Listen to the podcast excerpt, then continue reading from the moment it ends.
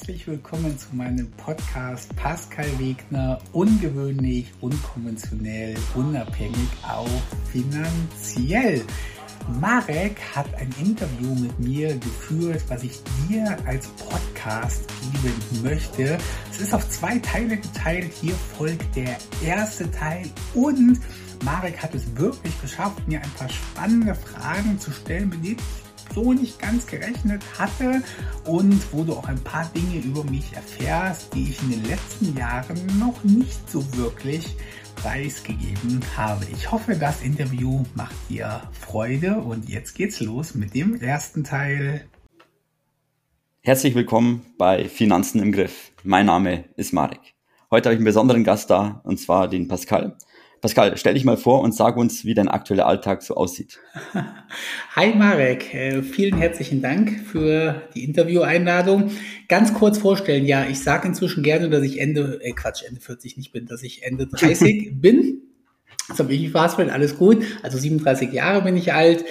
Und äh, in aller Kürze, ich habe früher viel Internet gemacht, viel Online-Marketing, viel Affiliate-Marketing, habe da meine eigene Firma gehabt und habe die dann vor zehn Jahren in Anführungszeichen, oder nicht in Anführungszeichen, sondern habe die verkauft und bin dann sieben Jahre um die Welt gereist. Und seit vier Jahren arbeite ich als Rettungssanitäter. Finanziell lebe ich grundsätzlich von meinem passiven Einkommen, oder zumindest habe ich die Möglichkeit von meinem passiven Einkommen zu leben, bin Rettungssanitäter aus purer Leidenschaft und verdiene aber auch immer noch mein Geld im Internet mit Online und meistens Affiliate Marketing. Ja, das sind aller Kürze zu mir. Ich habe ein Tattoo, weil viele Leute mich immer fragen, ob ich tätowiert bin. Ich habe genau ein einziges Tattoo und das war es zu mir erstmal in aller Kürze. Sehr gut. Bevor wir ähm, darüber sprechen, wie du dahin gekommen bist, ähm, wie war deine Kindheit so? Wie bist du aufgewachsen? Hast du Geschwister? Und wie hast du als Kind über Geld gedacht und wie denkst du heute über Geld? Wow, eine krasse Frage. Ich habe ja schon einige Interviews gegeben, aber Kindheit wurde bisher immer von beiden Seiten ein bisschen ausgespart, ist aber auch kein großes Geheimnis. Ich bin in, einer, in einem selbstständigen Elternhaus groß geworden, ganz regulär dahingehend, dass ich von meiner Geburt bis zu meinem Auszug bei meinen beiden Eltern aufgewachsen bin, kein Scheidungskind oder irgendwie sowas in dieser Art, was ja auch nicht schlimm wäre, aber ist halt bei mir einfach nie so. Meine Eltern sind beide oder haben zusammen eine Selbstständigkeit als Händler geführt. Und was ich finanziell bei meinen Eltern mitbekommen habe, ist, dass, also, dass, dass es halt die Selbstständigkeit gibt, gell? Das ist das, was meine Eltern mir sicherlich in die Wiege gelegt haben. Meine Eltern waren ganz und gar nicht reich, finanziell gesehen. Ich würde sogar sagen, dass meine Eltern ganz viele Jahre meines Lebens bei ihnen finanziell ärmer waren als die ganz normalen Nachbarn oder irgendwie so. Allerdings haben meine Eltern den Punkt gehabt, dass sie nie Geldprobleme hatten. Das hört sich jetzt erstmal total wirr an, ähm, aber Geld im Sinne von Cash war halt immer da, weil das Ganze relativ gut finanziert irgendwie war. Also sicherlich hatten oder vermutlich, das weiß ich ja nicht, hatten meine Eltern ein geringeres Vermögen als die gesamten Nachbarn. Aber während es bei den Nachbarn manchmal schon war, dass am Monatsende jetzt irgendwie kein Geld mehr da war, hatten das meine Eltern nicht. Und das hat eben den Vorteil gehabt, dass ich in meiner Kindheit nie Geldprobleme kennengelernt habe auf einem normalen Niveau. Also wir haben jetzt nie, also Luxus oder so wirklich gab es nicht. Aber, oder doch, man kann das natürlich schon Luxus nennen, wenn man, wenn jedes Essen da ist, wenn es immer Fleisch gibt und so. Also so gesehen war es eigentlich schon Luxus. Aber ich bin jetzt auf jeden Fall nicht in einem reichen Elternhaus aufgewachsen. Und woher ich schon von, von frühen Kindern an diesen klugen Bezug zu Geld habe, weiß ich bis heute nicht. Also ich habe ja mit 14 mein erstes Geld im Internet verdient. Ich bin quasi, seitdem ich 14 bin, selbstständig. Das stimmt rechtlich nicht ganz, weil mit 14 lief das noch über die Firma meiner Eltern, aber ich habe schon selber selbstständig agiert und dann später auch die Selbstständigkeit auch angemeldet, als es ging. Und woher ich dieses Geschäftsdenken, dieses finanzielle Denken habe und das für mich Geld einfach, äh, ich kann das nicht sagen, aber ich sehe einfach finanzielle Dinge und die machen für mich Sinn, so wie meine Freundin zum Beispiel einen Stift in die Hand nimmt und dann ein Kunstwerk malt. Ich sage mal so, was für mich wie Picasso aussieht. Das kann ich auch nicht nachvollziehen, woher meine Freundin das Talent hat und warum ihr einfach Grafik und Design so liegt. Und bei mir sind es halt einfach Finanzen. Und das habe ich eben in meiner Kindheit schon irgendwie gut drauf gehabt. Und für mich hat das schon immer alles, was mit Geld, Finanzen und, und Wirtschaft im kleinen Sinne zu tun hat, Sinn gemacht. Aber wie gesagt, außer dass meine Eltern selbstständig waren und ich da sicherlich zwei, drei Dinge mitbekommen habe, ganz klar, ja. Aber ich muss auch klipp und klar sagen, dass ich heute finanziell andere Ansichten habe als meine Eltern.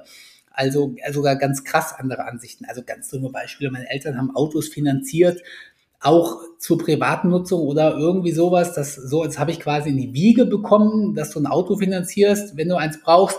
Das sind ja zum Beispiel Sachen, die ich heute vehement äh, dagegen spreche, dass man sowas macht. Also von daher habe ich irgendwie einfach Glück gehabt, dass in meinem Kopf aus irgendeinem Grund die finanzmathematischen Dinge sehr gesund ausgeprägt sind. Ich habe dafür viele andere Defizite, sehr viele andere Defizite sogar. Ich bin in ganz vielen Sachen auch weit unterdurchschnittlich im Vergleich zu anderen Menschen, aber aus irgendeinem Grund habe ich in der Kindheit was mitbekommen, dass Finanzen im kleinen Stil Sinn für mich ergeben. Also deine Eltern waren ja selbstständig und du bist ja eher unternehmerisch aktiv, weil es ist doch ein Unterschied. und deswegen, ja, wie kommt es dann dazu? Weil also, verstehst du, wie ich meine? Äh, ja, verstehe ich, wie du meinst. Also ich habe in der Tat auch ein riesiges Problem mit dem Wort selbstständig, weil selbstständig halt das Wort selbst und ständig für ganz viele Menschen beinhaltet. Und das waren meine Eltern auch. Also meine Eltern haben meine gesamte Kindheit äh, ich muss es so sagen, 24 Stunden, sieben Tage die Woche gearbeitet. Also ich kenne keinen Tag, wo meine Eltern nicht irgendwas für die Arbeit gemacht haben. Und damit meine ich nicht, dass sie abends nochmal am Computer gesessen haben, sondern damit meine ich wirklich, dass sie zehn Kilometer ins Lager gefahren sind, um die Waren zu packen und das auch am Sonntag und zwar jeden Sonntag. Und ja, es ist auch ein bisschen lustig, weil meine Eltern haben mir wirklich mein ganzes Leben den Glaubenssatz mitgegeben, dass ich mich niemals selbstständig machen soll. Also das einzige Ziel meiner Eltern war schon immer, mein Sohn, lern was Gescheites, werd Arbeitnehmer und sei niemals so dumm, dich selbstständig zu machen. Also da haben meine Eltern einfach alles für getan. Und ich wollte es ihnen jetzt irgendwie auch nicht zeigen oder, oder eins auswischen oder so. Aber ich habe mit 14 halt ich habe also ich habe ja mit 14 nicht gesagt, ich mache mich selbstständig, sondern ich habe ja mit 14 Sachen programmiert, weil ich das einfach geil fand, ja, weil mir das Spaß gemacht hat. Und auf einmal kam irgendwer und hat gesagt, ob er mir das abkaufen kann. Und dann habe ich erst so gesagt, warum sollte mir das wer abkaufen? Und dann bin ich halt zu meiner Mutter gegangen und gesagt, Mama, der will mir das abkaufen. Und dann hat sie gesagt, wie, der will dir das abkaufen? Er sagt, der will mir Geld dafür zahlen. Wie kann man das denn jetzt machen, dass der mir dafür, weiß ich nicht, 500 Mark oder was das damals war, bezahlt und dann hat sie eben eine Rechnung geschrieben und das heißt, im Prinzip habe ich mich ja nicht selbstständig gemacht, sondern im Prinzip habe ich einfach irgendwie Geld, ich, ich nenne das immer als Nebenprodukt, so verdient. Und das ist definitiv so, also ich selber bin zwar selbstständig, aber halt in dem absolut gegenteiligen Sinne. Also bei mir war Arbeit ja schon immer von Einnahmen extrem entkoppelt und ich bin ja ein extrem fauler Mensch und ich verdiene ja jetzt seit, äh, keine Ahnung, seit 25 Jahren knapp oder seit 23 Jahren verdiene ich mein Geld selbstständig und ich habe da ja niemals hart für gearbeitet, sondern einfach immer nur clever. Also das ist vielleicht ein einziger Punkt, wo ich sagen kann, okay, das haben meine Eltern mir mitgegeben, sei niemals so doof und mach dich selbstständig und ich habe es eben relativ klug adaptiert und habe eben ein kleines Mini-Business gegründet. Also ich hadere bis heute an dem Begriff, ob ich selbstständig bin oder ob ich ähm, Gewerbetreibender bin oder ob ich ein kleines Mini-Business habe. Ich bezeichne mich immer noch als selbstständig, aber ich ähm, unterscheide Selbstständige halt in die Selbstständigen, die selbst und ständig sind und die klugen Selbstständigen, wenn man das mal so nennen will. Und ja, das stimmt da, also das hast du noch besser erkannt, als ich selber erkannt hätte. Meine Eltern waren leider der, der schlechte Teil von selbstständig, ja. Okay, und wie war dann die Beziehung zu den Eltern? So jetzt äh, persönlich gesehen oder so? Ähm, meine Eltern haben, also steht mir nicht zu, über meine Familie oder meine Eltern zu reden, von daher halte ich das relativ kurz. Meine Eltern haben Ansichten in ihrem Leben gehabt, die einfach meinen Ansichten entgegenstanden und dabei bewerte ich gar nicht, ob die, ob meine Ansichten falsch waren oder die Ansichten meiner Eltern falsch waren. Aber auf jeden Fall ähm, haben die Ansichten meiner Eltern zu irgendeinem Zeitpunkt nicht mehr zusammengepasst. Und das ist auch der Grund, warum meine Eltern und ich uns entschieden haben, dass wir, ja, dass es in der Situation besser ist, wenn wir nicht jeden Tag miteinander zu tun haben. Und äh, wie gesagt, ich würde niemals ein schlechtes Wort über meine Eltern verlieren, steht mir auch nicht zu. Aber äh, wenn Menschen nicht zusammenpassen, dann sollten die halt auch nicht zusammen in irgendeiner Form tätig sein. Das gilt für Partnerschaften genauso wie für Familie, genauso wie für Businessgeschäfte, genauso wie für alles andere. Und bei meinen Eltern hat es sich eben so entwickelt, ja. Okay. Und äh, hast du noch Geschwister? Ich habe in der Tat auch noch Geschwister, wo, ähm, wo das Ergebnis ähnlich ist, ja. Okay, okay. Das hast du eh schon erwähnt gehabt, dass du ja viele Tattoos hast. Oder eins, ein eins, eins, ein Tattoo, genau. genau. Eins. Ähm, und wie kommt es zum Aussehen? Und manche träumen ja von dir, habe ich gehört. Deswegen kommt es dazu. äh, ja, boah, krasse Fragen, die du mir hier stellst. Können wir nicht irgendwie über Aktien? Nein, Spaß, alles gut. Nur ich muss halt so viel drüber nachdenken, um sie ernsthaft und ehrlich zu beantworten. Also grundsätzlich habe ich meine Tattoos, weil sie mir einfach unheimlich gut gefallen. Das ist mal, das steht allen voran. Ganz sicher, und da gibt's ja ganz viele Hobbytherapeuten, haben meine Tattoos und mein Aussehen irgendeine psychologische Ursache? Ja, das kann ich als, wenn ich mich selber außenstehend so betrachte, kann ich das auch so sehen. Also ich sag's mal so, ich kann selber, mich selber bewerten und sagen, da ist irgendwas schiefgelaufen zu irgendeinem Zeitpunkt in der Kindheit, dass ich so aussehe. Was das aber war, weiß ich selber nicht. Also ich würde es erzählen, wenn ich missbraucht worden wäre. Ich würde es erzählen, wenn ich geschlagen worden wäre. Ich würde es jedem erzählen. Ich würde jedem erzählen, wenn irgendwie irgendwas dazu geführt hätte, dass ich so aussehe. Das mag vielleicht auch sein, aber ich schwöre dir hier, wie an jeder anderen Stelle, auch ich weiß es nicht. Von daher der Grund, warum ich, warum mein aktives Ich sich entschieden hat, so auszusehen, ist, dass ich es unheimlich schön finde. Der Grund, warum ich es gemacht habe, ist, weil ich es mir meiner Meinung nach leisten kann. Und mit leisten meine ich nicht finanziell. Das heißt, mein Tattoo-Prozess war ja einer, der viele, viele Jahre dauerte natürlich. Also mein erstes Tattoo ist jetzt schon, was nicht, 15 Jahre oder so oder ziemlich genau 15 Jahre her. Und als ich angefangen habe mit dem Tätowieren, habe ich halt immer gesagt, meine Tattoos werden bis zu meiner Hand und bis zu meinem Hals gehen. Das heißt, es war mir schon immer klar, dass wenn ich ein T-Shirt anhabe und wenn ich ein Hemd anhabe, dass man nichts von meinen Tattoos sehen wird. Und das habe ich auch sehr lange so eingehalten. Und erst als der Zeitpunkt kam, wo ich mir für mich sicher war, dass ich nie mehr in meinem Leben, vermutlich nie mehr in meinem Leben abhängig sein werde. Das heißt, ich werde nie wieder finanziell auf einen Job angewiesen sein und ich werde auch nie mehr auf einen Vermieter oder irgendwen angewiesen sein. Erst an diesem Zeitpunkt habe ich, also schön fand ich es schon immer, aber es umgesetzt habe ich wirklich erst, als ich die totale Unabhängigkeit meiner Meinung nach erreicht habe. Und das, ich meine, die Leute sagen, dass die Leute finden das immer so arrogant, wenn ich immer sage, lass dir nicht das Gesicht oder die Hände tätowieren, wenn du noch irgendwie auf die Gesellschaft angewiesen bist, weil du katapultierst dich halt auch heutzutage noch aus der Gesellschaft raus. Und zwar nicht nur geschäftlich, sondern auch privat auf irgendeine Art und Weise.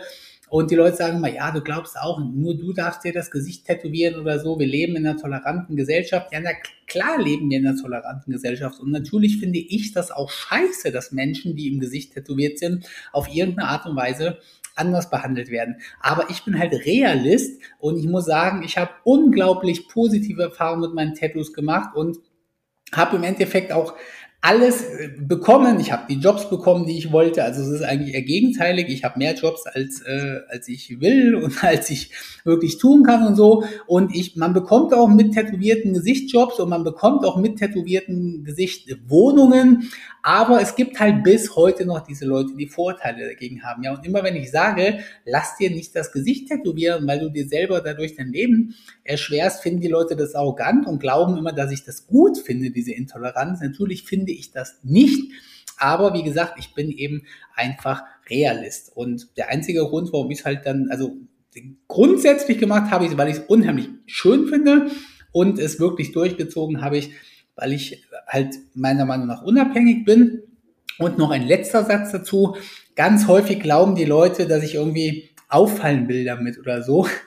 Ist aus tiefster Überzeugung kann ich sagen, dass der Gegenteil, dass das Gegenteil der Fall ist. Also ich, ich falle unheimlich ungern auf und ich tue alles dafür, wenn ich es irgendwie vermeiden kann, nicht aufzufallen. So, aber ich lasse mir dadurch halt nicht irgendwie meine Tattoos nehmen. Ja, jetzt ist es halt so, ich fand, ich finde die Tattoos halt geil und dass ich damit auffalle, das nehme ich halt in Kauf.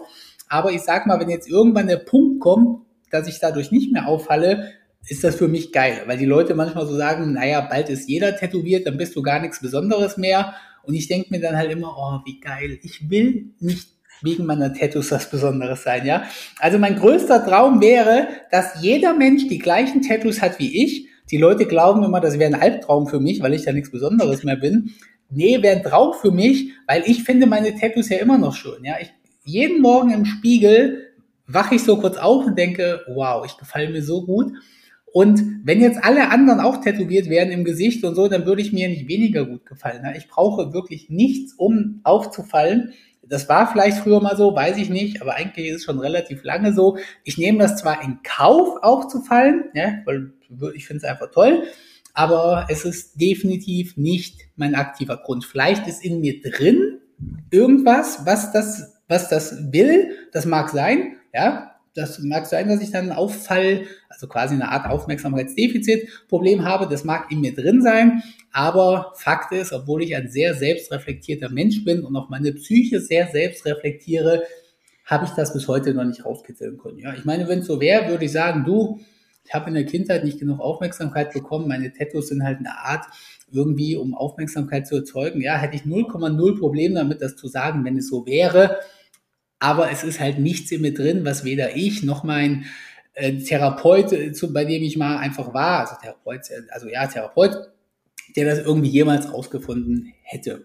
Ja, ja finde ich gut, dass du dir Gedanken machst, dass ähm, es nach außen hin, wenn du einen Job annehmen müsstest, dass du halt dann, wenn du im Gesicht tätowiert bist, dass es halt ähm, vom Nachteil sein kann. Das finde ich schon wichtig. Das denken, bedenken manche Leute einfach nicht. Ja, ich bin halt Realist, ne? Und äh, ich weiß halt, ich weiß, dass ich auffalle. Ich weiß auch, dass es nicht jedem gefällt. Ich weiß auch, dass das grundsätzlich Leute erstmal abschrecken kann. Und äh, also das wäre ja nur, weil ich das nicht gut finde. Also ich bewerte Menschen natürlich nicht nur ihrem Äußeren. Ja, mir ist das, mir ist das alles egal. Mir ist wirklich jedes persönliche Merkmal, was ein Mensch haben kann, von seiner Vita, ob jemand im Gefängnis war, was für eine Hautfarbe jemand hat, was für eine Religion jemand hat. Mir ist auch die, die politische Ausrichtung egal. Ich habe ja relativ viel krass rumgedatet die letzten Jahre. Und ich habe Frauen gedatet, die sich auf der Straße festgeklebt haben, die, wo ich dann zum Date mit dem Porsche gefahren bin oder mit der G-Klasse damals noch, weil ich einfach sage, ja, ich bewerte Menschen wirklich nach keiner, nach keinem Merkmal, was man sie bewerten kann. Aber ich weiß halt, dass nicht jeder Mensch so ist wie ich. Und von daher bin ich eben auch Realist und bin mir bewusst, was ich damit, ja, dass ich mir da halt einfach Dinge mit verbaue. Und wie gesagt, ich habe eben den Vorteil, dass es in meinem Berufsleben und in meinem gesamten objektiven Leben haben meine Tattoos, ich muss es wirklich sagen, eigentlich gar keine Nachteile gehabt. Also ich habe schon damit gerechnet, dass ich den einen oder anderen Job nicht kriege oder der ein oder andere Kollege im Rettungsdienst irgendwie oder auch Patienten oder so. Aber ich muss sagen, dass das tendiert gegen Null, wenn es nicht sogar Null ist. Bei mir ist es eher so, dass meine Tattoos im persönlichen Leben tiefgehende Einschnitte hatten, deren Dimension nicht mehr nicht bewusst war, die auch definitiv nachteilig für mich waren. Also das kann ich auf ganz persönlicher Ebene ganz klar sagen.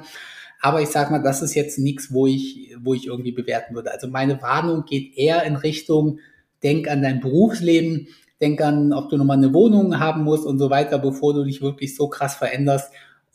dass es im Privatleben, in Sachen Freundschaften oder vor allem in Sachen Beziehungen oder überhaupt Datingleben und so, das ist dann nochmal was, das muss jeder selber wissen, ob er, wie er sich da darstellen möchte.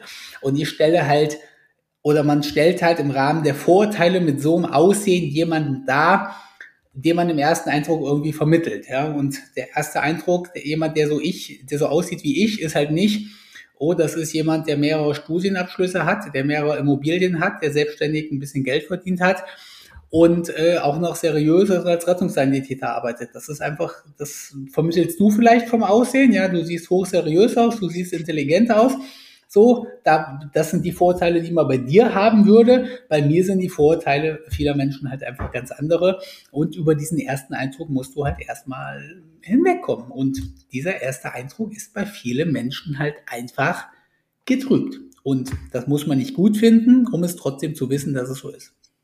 Also die Patienten haben auch kein Problem damit. Witzigerweise wirklich gar nicht, überhaupt nicht. Also ich habe schon damit gerechnet, dass irgend, also mich fragen die Leute immer zwei Sachen. Entweder fragen sie nach kleinen Kindern oder nach alten Patienten so. Und ich muss sagen, kleine Kinder habe ich noch nie gehabt, dass irgendwie ein kleines Kind auf mich speziell jetzt so verängstigt oder, oder reserviert oder irgendwie so ist. Eher im Gegenteil. Also ich habe das Gefühl, dass Kinder mit, dass Kinder bunten Bildchen gegenüber total offen sind und dass die damit gar nichts Negatives verbinden können. Ich meine, ich sehe ja jetzt zum Glück auch nicht aus wie ein, wie ein Gespenst oder wie ein Geist oder irgendwie sowas. Ich sehe ja bunt freundlich aus.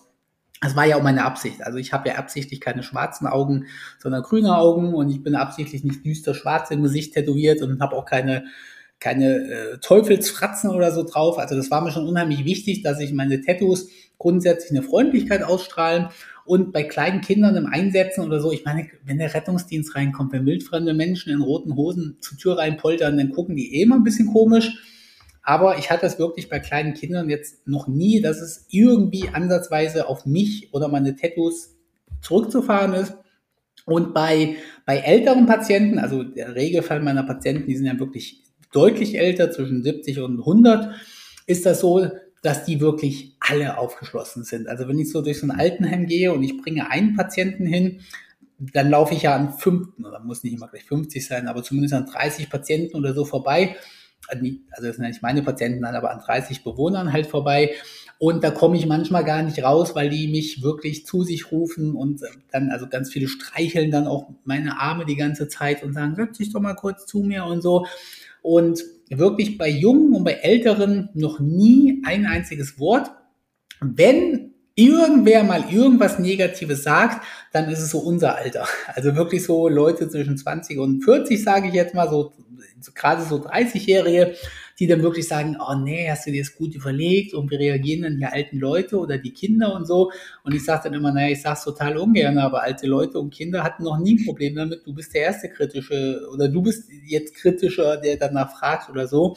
Aber nein, vom, also klar falle ich sicherlich auf und aber wirklich noch nie negatives Feedback oder irgendwie so gehabt. Oder auch, dass der Einsatz, dass ich so gemerkt habe, der Einsatz ist wegen mir aus dem Ruder gelaufen oder negativ gelaufen oder irgendwie so. Also ich habe ja auch viele Kollegen, wir sind ja immer zu zweit.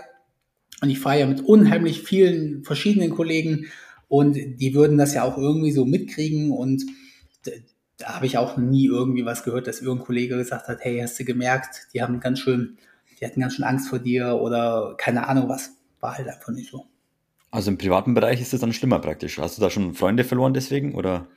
noch nicht? Äh, nee, Freunde nicht, aber ähm, mein Datingleben, äh, das hat ganz massive, also das äh, wirklich, also muss man wirklich sagen, dramatische Einschnitte genommen. Also das war durch, ich meine, ich habe ja auch schon gedatet, als mein Gesicht noch nicht tätowiert war, aber mit dem tätowierten Gesicht, äh, weltweites Dating, das, äh, das, also da muss, das war wirklich, ist wirklich schon dramatisch. Ja, also so auszusehen und einen Menschen kennenzulernen, ist, äh, das ist, ist wirklich, also da war mir die Dimension noch nicht bewusst. Ich wusste vielleicht, ich kriege nie mehr einen Job und ich wusste vielleicht auch, ich kriege ähm, äh, oder ich kriege nie mehr eine Wohnung oder so. Also das habe ich von vornherein mit einkalkuliert.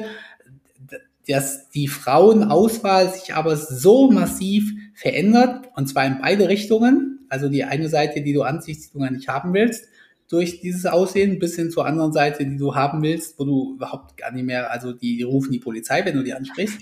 So, das aber, das hat sich ja zum Glück alles erledigt. Ich bin ja mit meiner Freundin äh, total happy und zufrieden.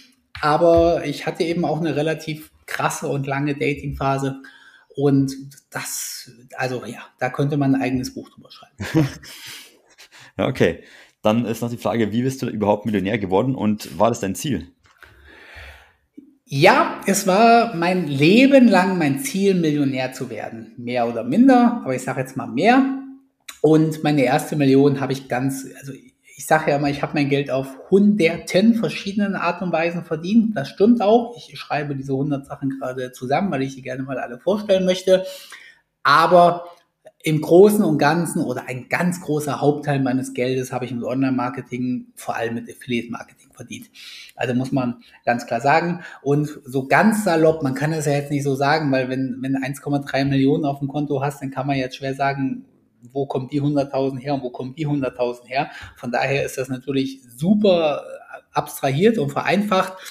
Aber grundsätzlich kann man sagen, ich habe meine erste Million Vermögen, welche auch wirklich noch da war, weil ich habe ja auch Geld ausgegeben, während ich es verdient habe, habe ich durch Affiliate Marketing verdient. Und die zweite Million kam dann hinzu, weil ich meine Firma, die Affiliate Marketing gemacht hat, verkauft habe. Und die dritte Million kam dann aus so einer Mischung aus äh, Online-Marketing und Immobilien irgendwie hinzu. Also so ganz grob. Aber man kann schon sagen, ein ganz großer Teil meines, meines kleinen, großen Vermögens, also ja klar, ist eine Million viel Geld, aber ich sage mal so, ich bin der ärmste Millionär, den es gibt. Millionär bin ich immerhin, das ist schon mal ganz nice. Aber ich bin definitiv der ärmste Millionär, den es so da draußen gibt. Und auch unter meinen, ich habe ja so zwei Freundeskreise. Die einen sind meine normalen Freunde und die anderen sind meine Millionärsfreunde. Das habe ich mir nicht so ausgesucht, das ist so passiert. Und ich sage immer, unter meinen Millionärsfreunden bin ich der Allerärmste. Und aber ja, im Großen und Ganzen verdient habe ich mein Vermögen durch Affiliate Marketing und dann eben damit, dass ich clever mit umgegangen bin. Ich meine, verdiene jetzt mal mit Paar 20 oder ich hatte ja wirklich mit Paar 20 meine erste Million auf dem Konto, ohne dass dem irgendwelche Verbindlichkeiten gegenüberstanden. Das heißt, ich konnte damit wirklich machen, was ich wollte.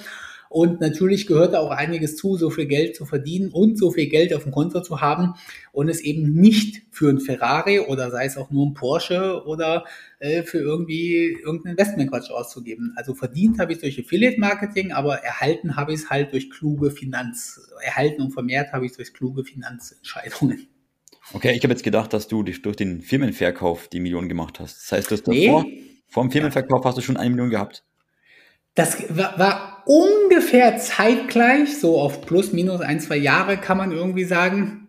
Aber äh, man kann es ungefähr so sagen, ich habe die erste Million mit dieser Firma verdient und äh, ungefähr die zweite Million netto, weil ich muss ja ungefähr 50 Prozent Steuern zahlen oder knapp 50 Prozent, habe ich dann durch den Firmenverkauf gehabt. Ja, aber okay. es, natürlich hat die Firma, die ich hinterher für dieses Geld verkauft habe, hat natürlich auch gutes Geld abgeworfen. Das einzige Problem, was wir hatten, ist, dass sie sehr, sehr, sehr Cashflow-lastig war.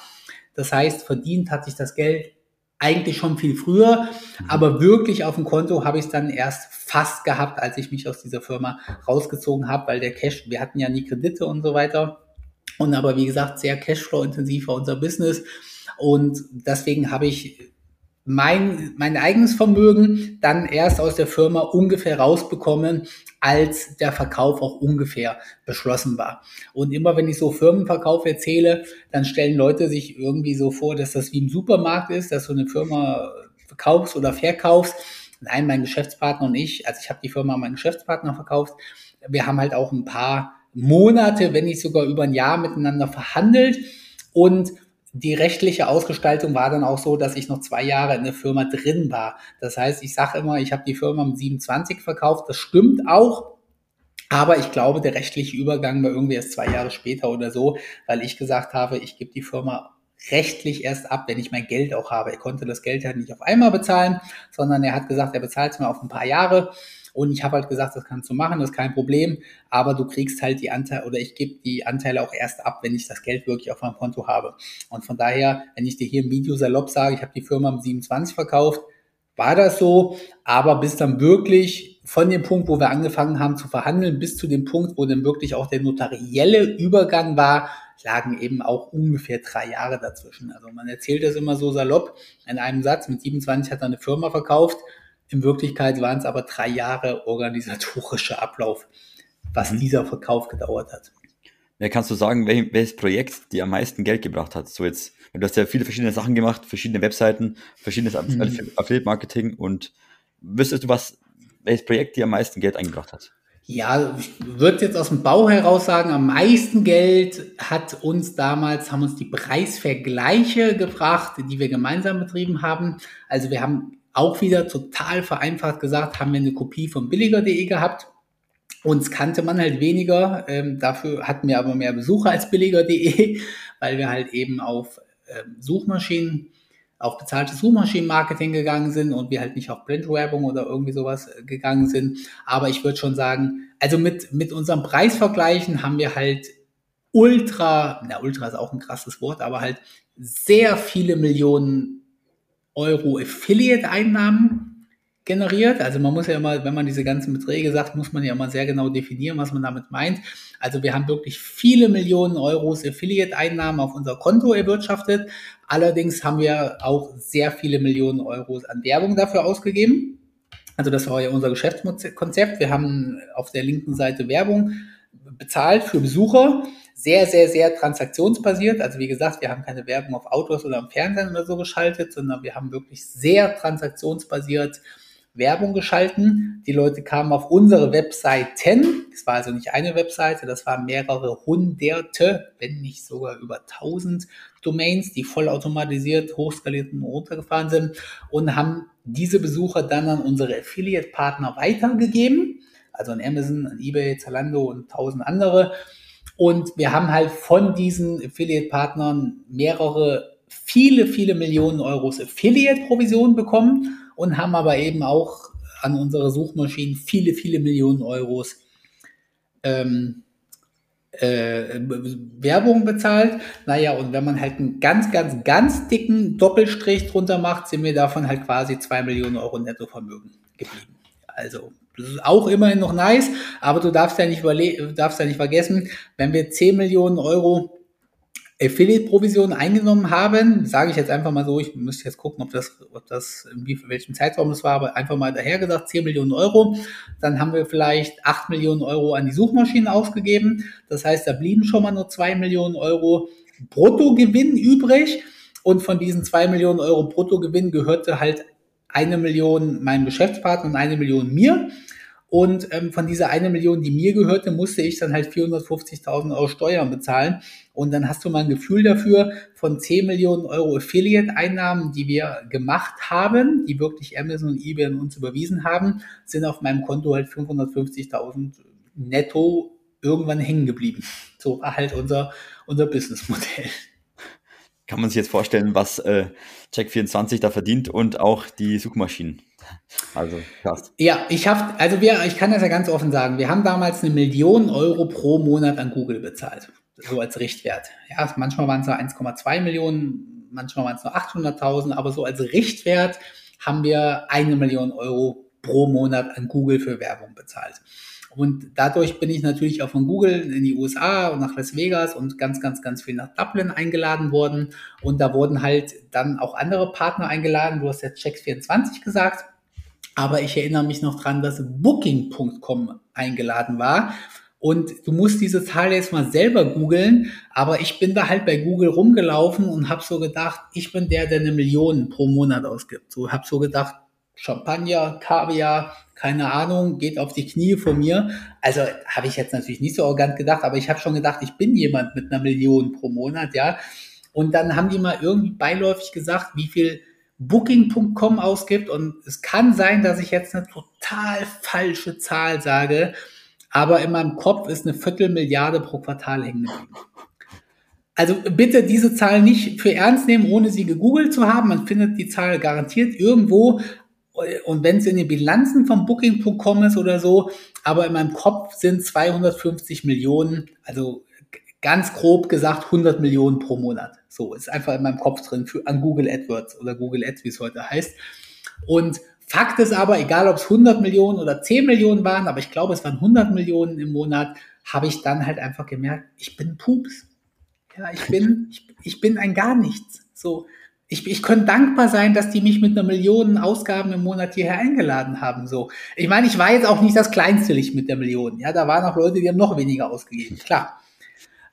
Aber das hat mir halt einfach so die Relationen gezeigt. Wo, und das habe ich auch später im Leben so gemerkt. Es gibt für nichts eine Relation. So als 14-Jähriger habe ich irgendwie 3000 Mark im Monat verdient neben der Schule und habe so gedacht, wer will mir was? Ja, meine, meine Mitschüler haben 50 Mark Taschengeld, ich habe 3000 Mark. Was sollen da noch mehr kommen als 3000 Mark? Ich meine, kann man auf der Welt mehr als 3000 Mark im Monat verdienen? Nö. Habe ich damals gedacht, kann man nicht. So, und irgendwann verdienst du 10.000 Euro im Monat und denkst so, na, jetzt habe ich es geschafft. 10.000 im Monat, da geht nicht mehr drüber. So, und dann gehst du auf irgendeine Party und dann verdient der 100.000 im Monat und dann gehst du auf irgendeine andere Party und dann erzählt mir mein einer Kumpel, dass der andere Kumpel eine Million im Monat macht, so. Und dann merkst du einfach so, es gibt, es gibt dieses Limit, glaube ich, nicht so. So, egal was du, also das ist übrigens eine geile Erkenntnis für dich selber, als auch für mich. Also ich für mich setze mir so gar keine Limit-Limits mehr. Weil ich, weil ich so gemerkt habe, du, du kannst immer noch mehr erreichen. Ich meine, ob ich das jetzt kann, sei immer dahingestellt, aber ich habe halt irgendwann so gemerkt, äh, es, es gibt immer wen, der, der, der macht's nochmal mal zehn. Egal was du erreichst, irgendeiner macht's mal zehn. Egal wo du bist. Das, und das, diese Erkenntnis habe ich halt damals vor 15 Jahren oder was es war, in Dublin bei Google. Ich meine, das waren immer total geil, diese Google-Sachen da. Du konntest dann immer in dieser Kantine dir nehmen, was du willst. Und dann gab es immer Bier und Pizza, so hieß das immer. Für mich, als äh, der dem Alkohol sehr zugewandt war, als paar 20-Jähriger, ja, ich habe immer probiert, den, weil da war Google ein bisschen streng. Alkohol gab es jetzt abends. Das war bei mir in der Firma anders, da habe ich gesoffen, wenn ich Bock hatte. Das kann dann morgens um 10 gewesen sein. Und bei Google gab es halt immer nur abends Bier und Pizza. So, und das war immer so mein Highlight und das war alles total nice, aber ich weiß noch, wie ich da durch Google äh, gelaufen bin und dann halt einfach erfahren habe, wie viel die anderen ausgeben oder vor allem halt Booking.com. Und ich dachte nur so, ja, eigentlich im Vergleich zu Booking.com bin ich auf dem Niveau eines Obdachlosen so. Ja, also eine Million und null ist ungefähr das Gleiche, wenn du es aus deren Perspektive so siehst. Weiß nicht, war irgendwie, ist mir bis heute hängen geblieben, wie du merkst. Also war ein sehr einschneidendes Event irgendwie. Ja, und hat mir aber auch geholfen. Das ist schon mal gut, dass du da Erkenntnisse draus gewonnen hast.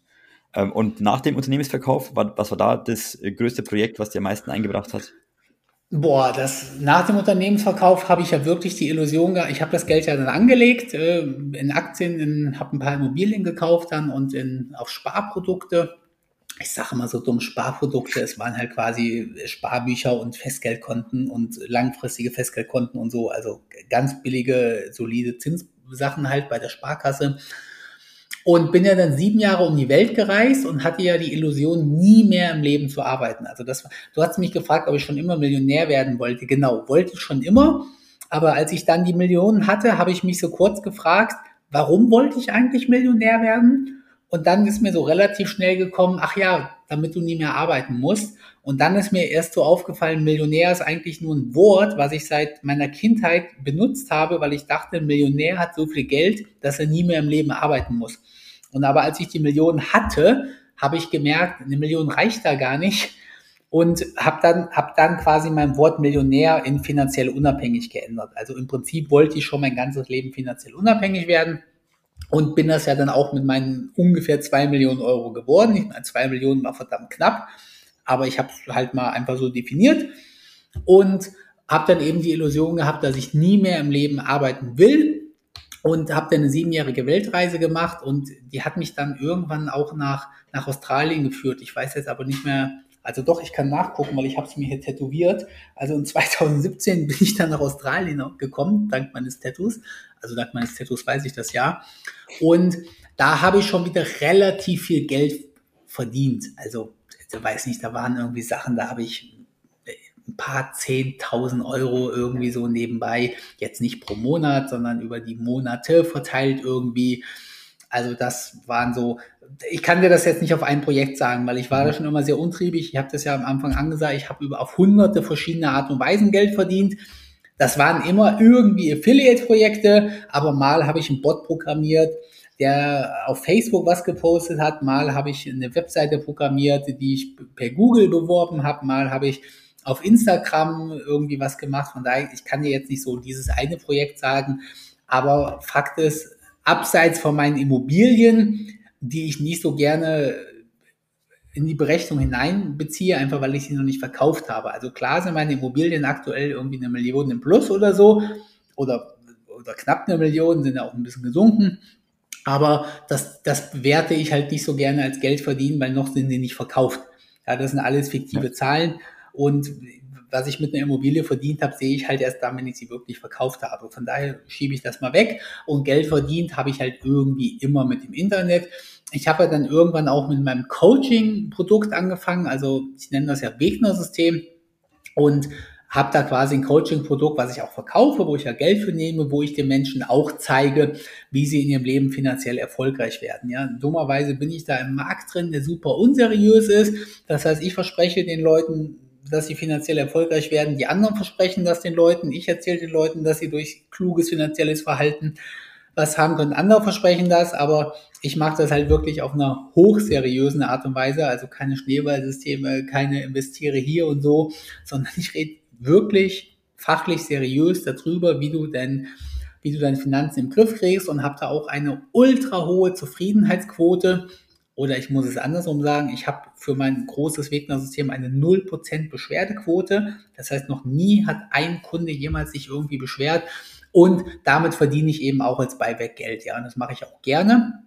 Und das mache ich halt vor allem auch, weil ich halt monatlich gar nicht so viel Geld habe. Also mein gesamtes Vermögen ist, greife ich nicht drauf zu. Also ich habe mir halt die Prämisse gesetzt, dass ich niemals mein Vermögen verbrauche. Und das halte ich halt bis heute durch. Und ein Großteil meines Vermögens ist irgendwie angelegt. Ein kleinerer Teil ist nicht angelegt, ja, also Autos oder so, das ist ja auch Vermögen, aber da habe ich halt keine Rendite, die haben irgendwie nur Kosten. Und das Geld, was ich monatlich zur Verfügung habe, das ist halt, also ist jetzt immer eine Frage, was man sagt, was wenig oder was vieles, aber ich sag mal so, dafür, dass ich ja irgendwie auf dem Wort Millionär bin, deckt sich das nicht mit meinem monatlich verfügbaren Geld, weil aus meinem Gesamtvermögen generiere ich halt relativ pessimistisch gerechnet, relativ sicher gerechnet, ja, gebe ich zu, aber eine relativ geringe Rendite. Und ich sag mal so, ein Oberstudienleiter hat halt monatlich erstmal mehr Geld zur Verfügung als ich. Oder ungefähr, glaube ich. Ich weiß jetzt nicht genau, was die verdienen. Aber von diesen Dimensionen reden wir halt. Und wenn ich mir halt mehr kaufen will, was ich halt manchmal will, dann muss ich mir dieses Geld halt irgendwie dazu verdienen. Und da kam es mir halt ganz gelegen, dass ich das nicht nur durch meine Spielereien im Affiliate-Business mache, sondern dass eben auch ich mein Coaching-Programm aus Spaß einfach mache. Also bei mir steht da wie immer in meinem Leben Spaß an oberster Stelle. Und wenn da halt als Nebenprodukt auch wieder Geld reinkommt und meine Kunden zufrieden sind, dann ist das halt das, was ich mein ganzes Leben irgendwie mache und das passt relativ gut. Kein nachvollziehen. Wenn man Spaß hat mit Einkommensquellen, das macht dann natürlich ja, viel mehr Freude. Und ähm, bei mir ist es halt auch so, ähm, also Spaß ist bei mir halt wirklich an oberster Stelle. Also ich habe halt meine, ich kann es ja sagen, ist ja kein Geheimnis, dass man mal einfach ein Indiz dafür kriegt. Ich habe ziemlich genau aktuell 6.000 Euro netto im Monat. Diese 6.000 Euro werden halt immer mehr dadurch, dass meine Dividendenrenditen steigern, dadurch, dass meine Mieten sich erhöhen, dadurch, dass Immobilien abbezahlt werden, also die 6.000 werden lebenslang mehr und mein Vermögen wird halt nicht weniger. Also 6.000 ist aktuell die Summe, die ich im Monat zum Leben habe, ohne dass mein Vermögen weniger wird und ohne dass ich irgendwas dafür machen muss.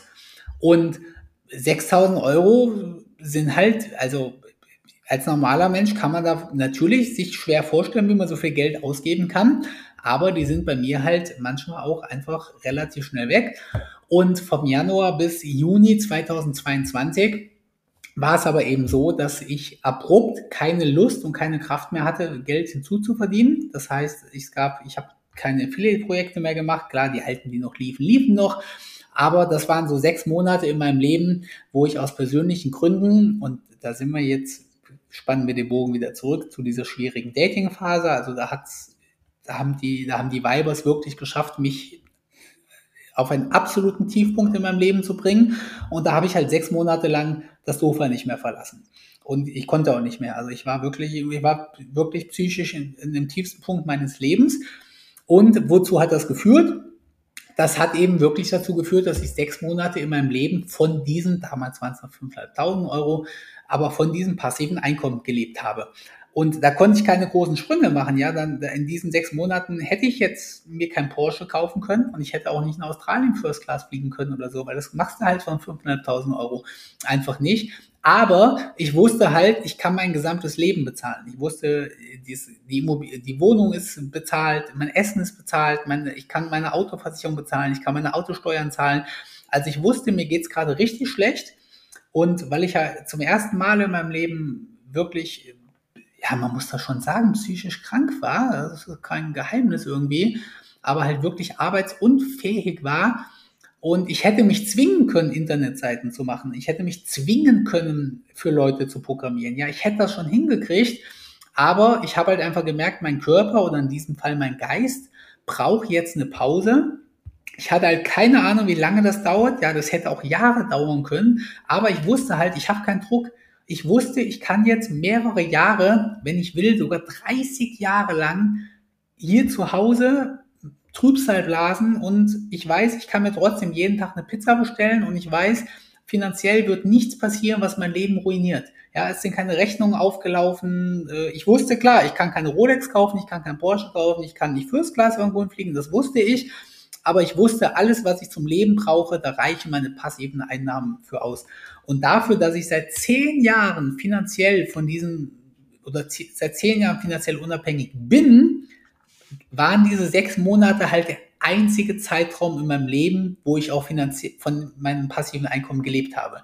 Weil alle neuneinhalb Jahre, oder das stimmt ja nicht ganz, aber alle Jahre davor und auch diese anderthalb Jahre danach habe ich durch Spaß Geld, mehr Geld verdient, als ich durch passive Einkommen hatte. Richtig gut. Wenn wir eh schon beim Vermögen sind, wie hoch ist denn dein Gesamtvermögen? Was ist das ungefähr? Ja, ich bewerte das sehr pessimistisch mit netto mit dreieinhalb Millionen Euro. Ja, vermutlich, also, also vielleicht ist sogar auch das übertrieben. Vielleicht würde ich die Immobilien gar nicht so gut verkauft kriegen. Aber ich habe schon ein, eine sehr pessimistische Bewertung meiner Immobilien und ich habe es mal gesagt, es sind vier Millionen Euro. Jetzt sind aber im letzten Jahr die Immobilienpreise gesunken und von daher sage ich mal pessimistisch, realistisch gerechnet ist das Nettovermögen dreieinhalb Millionen Euro. Okay. Und du sagst ja, du machst viele Projekte online.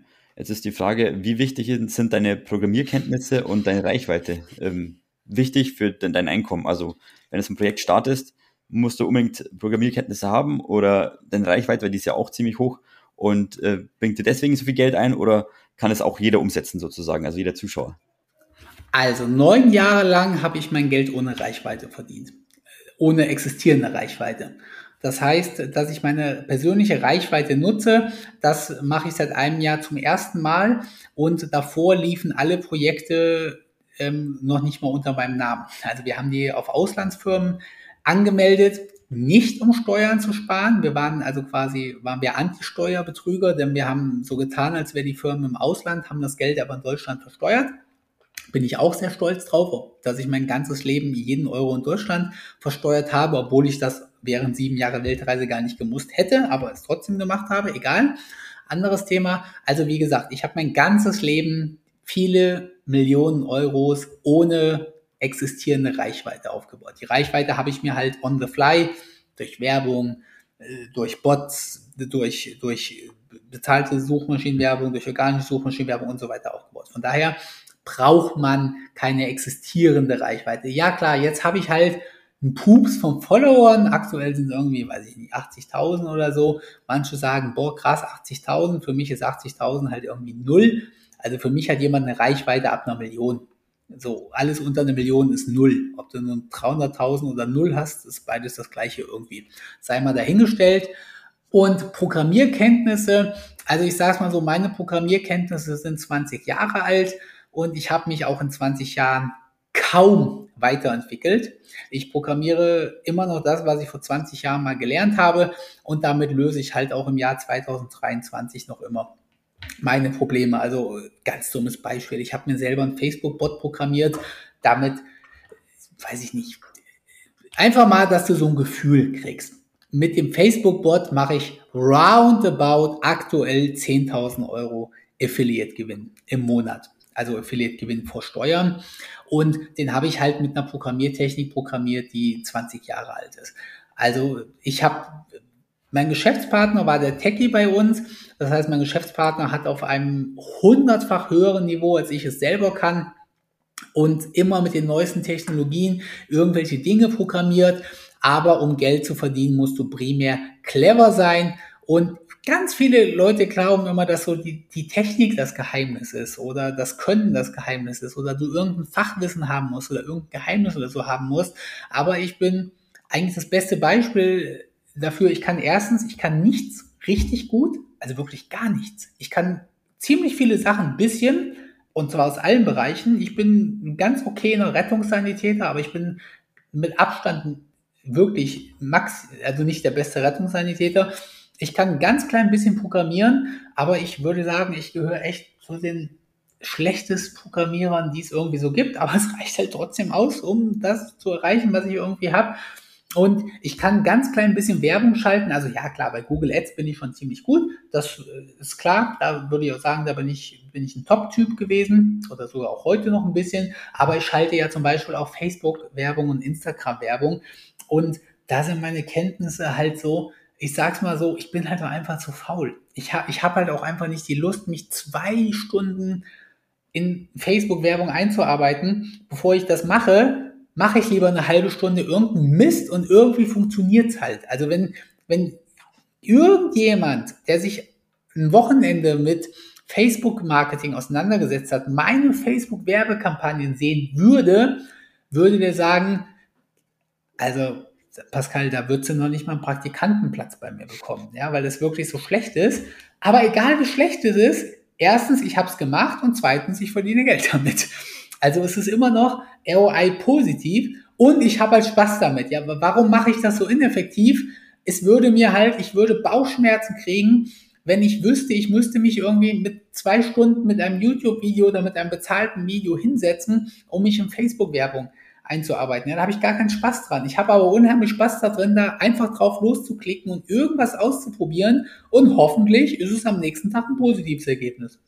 Und wenn es am nächsten Tag kein positives Ergebnis ist, dann probiere es halt am übernächsten Tag irgendwie positiv zu kriegen und aus meinen Fehlern zu lernen. Und das, was viele Leute halt haben, egal ob sie sich persönlich finanziell positiv werden wollen oder ob sie auch ein Business gründen wollen. Ja, erstens, die Leute machen 100 Jahre Theorie und setzen es nie um.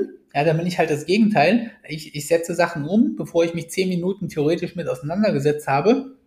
Und die Leute trauen sich halt einfach nicht. Und die Leute glauben halt, dass sie es perfekt machen müssen. Ja, ich meine, mir schreiben ja hunderte Leute am Tag, während mein TikTok-Account noch groß war, waren es zum Teil auch über 1000 Gesamtnachrichten pro Tag. Also ich rede jetzt von Kommentaren, TikTok, Instagram, Facebook, privaten Nachrichten, persönlichen Nachrichten, E-Mails. Und da sind halt Leute, ich lese die auch, oder ich habe die früher fast alle gelesen, in der Zwischenzeit kann ich das nicht mehr schaffen. Oder will ich es auch einfach nicht? Ja, ich meine, ich bin ja nicht, habe mir mein Leben nicht Freiheit und Unabhängigkeit aufgebaut, um dann tausend fremde Kommentare pro Tag zu lesen. So will ich halt einfach nicht, kann man ja auch so sagen, wie es ist. Aber ich lese halt schon ziemlich viele. Und da sind halt Leute bei, die programmieren irgendwelche Sachen, so egal was, ja, Verwaltungssysteme für Makler oder was hat neulich einer, ich weiß es nicht mehr, aber die programmieren irgendwelche coolen Sachen und dann sagen die wirklich so, ja, aber Mist, ich habe neulich gemerkt, dass wenn, wenn ein Makler einen Sohn hat und die beiden Zwillinge sind, dann funktioniert meine Software noch nicht richtig und ich muss, ich kann die nicht verkaufen, bevor nicht auch Zwillinge in meiner Software so, ja, wir haben jetzt irgendwas ausgedacht, ja. Aber irgendwie so eine kleine Funktion und wo ich dann sage, hier mal ganz kurz, du bist gefangen in deiner Perfektion. Ja, du glaubst, dass das ein Fehler in deiner Software ist. Fakt ist aber, wenn du mal ein anständiges Marketing geben würdest, hättest du die Software schon mit Erfolg mit zehn Prozent der Funktionen verkauft. Und Leute glauben immer so, sie müssen ein technisch perfektes Produkt haben. Ich rede nicht davon, dass du einen Scheiß auf den Markt bringen sollst. Ich rede einfach nur davon, dass du mit viel weniger gut funktionierenden Funktionen schon ganz viele Leute da draußen irgendwie glücklich machen kannst. Und ich habe mit so einfachen Funktionen, die ich einfach nur clever kombiniert habe, mit so wenigen Codezeilen, ich kann halt leider nur programmieren, von daher erzähle ich immer nur davon, aber das kann man ja auf andere Bereiche adaptieren, Geld verdient. Ja, du, du wirst ja auch nicht du wirst ja auch finanziell nicht wirklich reich, wenn du irgendwie so das beste Haus der Stadt baust oder so. Ja, das ist wirtschaftlich ein total schlechtes Vorgehen, sondern lieber baust du extrem effizient mit einem großen Mitarbeiterpool Durchschnittshäuser und dafür irgendwie ganz viele. Und da haben halt so viele Menschen, so viele Probleme, die wollen das perfekt machen. Die wollen, die wollen 100 Stunden sich vorher theoretisch einlesen, bevor sie es dann doch irgendwie nicht machen. Und ich sage immer, du kannst, also natürlich sollst du nicht dein Geld aus dem Fenster schmeißen, aber was ist so der Worst Case, wenn du es probierst? Also wenn ich halt weiß, ich habe von Facebook keine Ahnung von Facebook-Werbung und ich, ich stelle ein Werbebudget von 100 Euro ein und am nächsten Tag gucke ich, was passiert ist, dann ist der Worst Case, dass ich 100 Euro angezündet habe. So, aber was ich dabei gelernt habe, so ich gucke mir dann die Zahlen am nächsten Tag an und denke, ja, krass, 100 Euro sind weg, aber krass, da sind die weggegangen und da ist das passiert und so. Und ich sage immer, du kannst bei nichts so viel lernen wie durch Machen.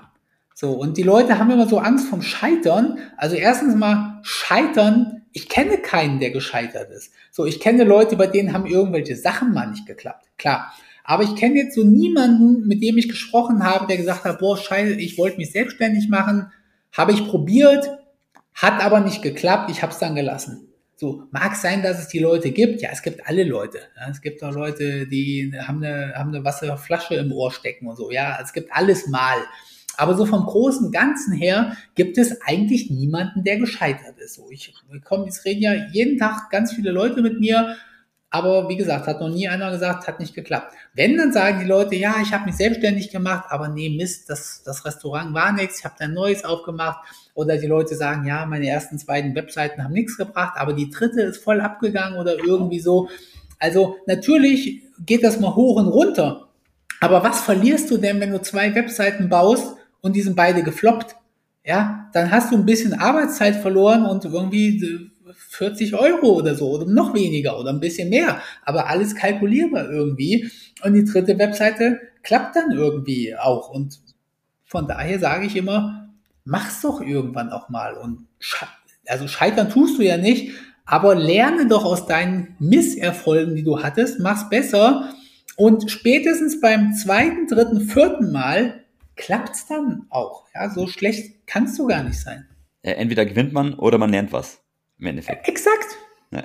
Either you win or you run. Ja, der Spruch ist nicht, äh, war mir irgendwie jetzt, ich mag Englisch eigentlich nicht so im Deutschen, aber der Spruch stand irgendwie fest so, ja, genau. Genau, und äh, 10.000 Euro im Monat für einen Facebook-Bot, echt nicht schlecht. Also krass.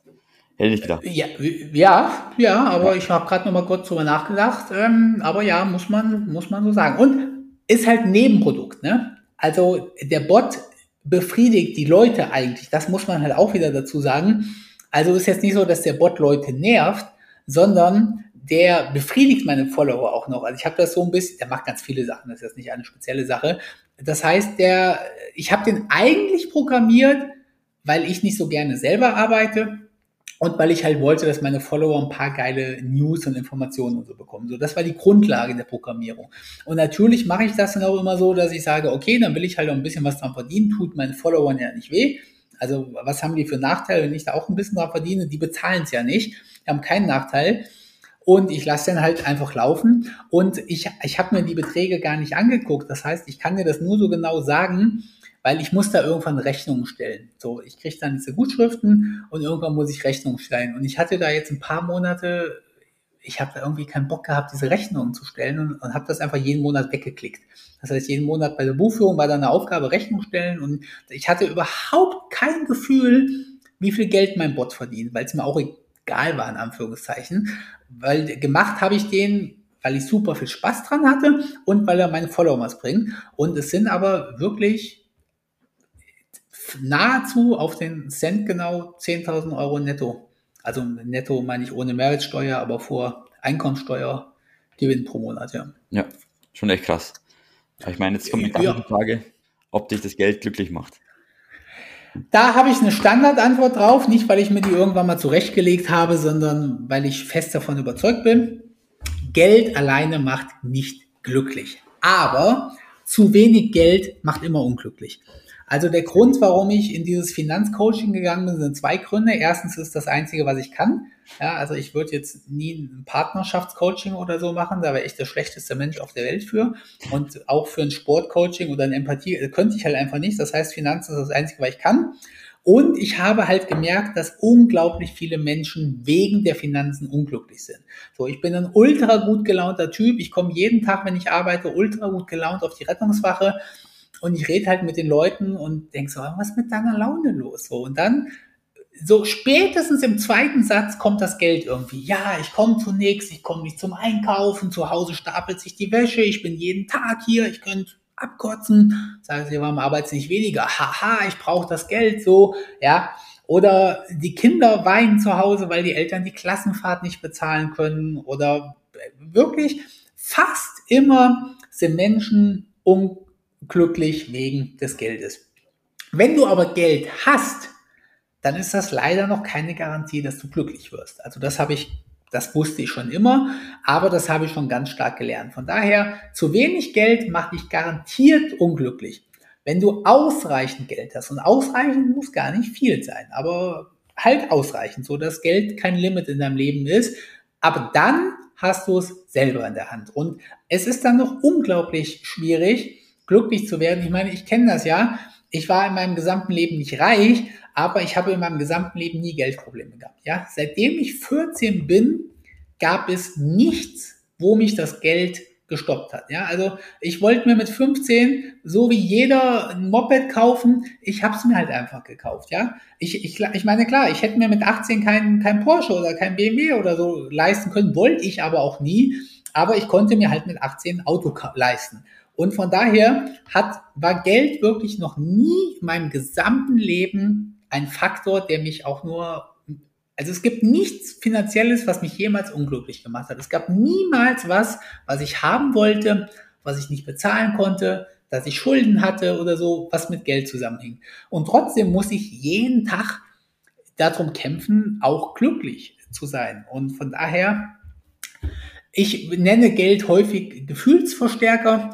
Also in meiner schwierigen Phase, die ich da hatte, wo es mir wirklich miserabel ging, da hatte ich manchmal das Gefühl, dass mich mein Geld noch unglücklicher macht. Deswegen sage ich immer gerne, Geld verstärkt die Gefühle. Wenn du gut drauf bist, ja, ich meine, wenn ich, ja, ich, wenn ich mit meiner Freundin einen geilen Tag habe, ja, und wir sitzen hier zu Hause bei einer Cola und wir lieben uns und wir haben wirklich einen richtig geilen Tag, dann wird der Tag halt einfach noch geiler, wenn du mit dem Porsche zum Champagner trinken fährst. So, ihn dann natürlich stehen lässt.